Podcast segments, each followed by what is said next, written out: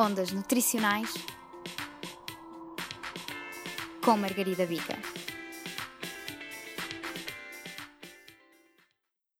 Olá!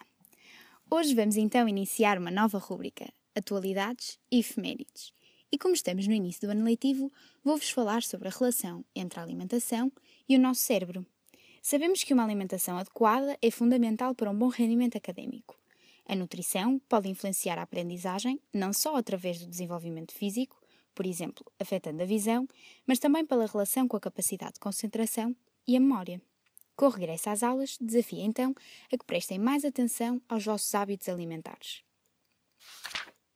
Em estando refeições saudáveis e regulares ao longo do dia, faz com que possamos estar menos cansados e mais atentos. Devemos privilegiar o consumo de frutas, hortícolas, peixe gordo e frutos secos. O pequeno almoço é também fundamental, relacionando-se com a criatividade e a atenção. Infelizmente, a alimentação em períodos de estudo nem sempre é a mais adequada, muitas vezes por falta de tempo para cozinhar ou mesmo por falta de planeamento. No entanto, devemos ter em atenção que a fast food e as bebidas açucaradas podem prejudicar o desempenho académico. Isto porque uma alimentação tendo por base um consumo excessivo de gorduras saturadas e açúcares pode impedir a disponibilidade de certas substâncias necessárias ao processo de aprendizagem e memorização. Pelo contrário, certos frutos, por exemplo as framboesas, os morangos, os mirtilos, os citrinos ou mesmo a maçã, são ricos em compostos que ajudam nestes processos.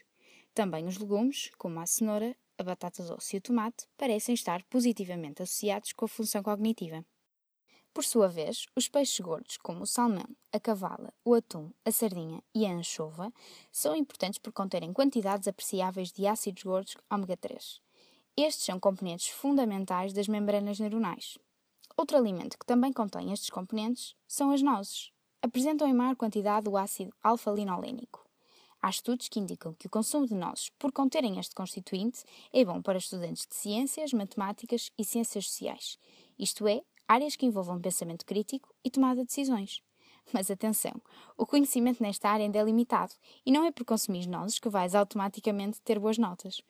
Inclui os frutos secos, por exemplo, nos teus lanches, acompanhando com uma peça de fruta fresca.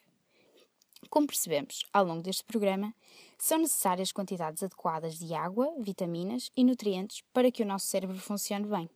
Aconselho a que nas refeições principais incluas sempre legumes e fruta. Tenta ter água à tua disposição ao longo de todo o dia. Nunca estejas muito tempo sem comer. Por exemplo, quando fizeres uma pausa, podes verificar a qualidade e a quantidade ingerida. Verás que com uma alimentação mais saudável os resultados aparecem.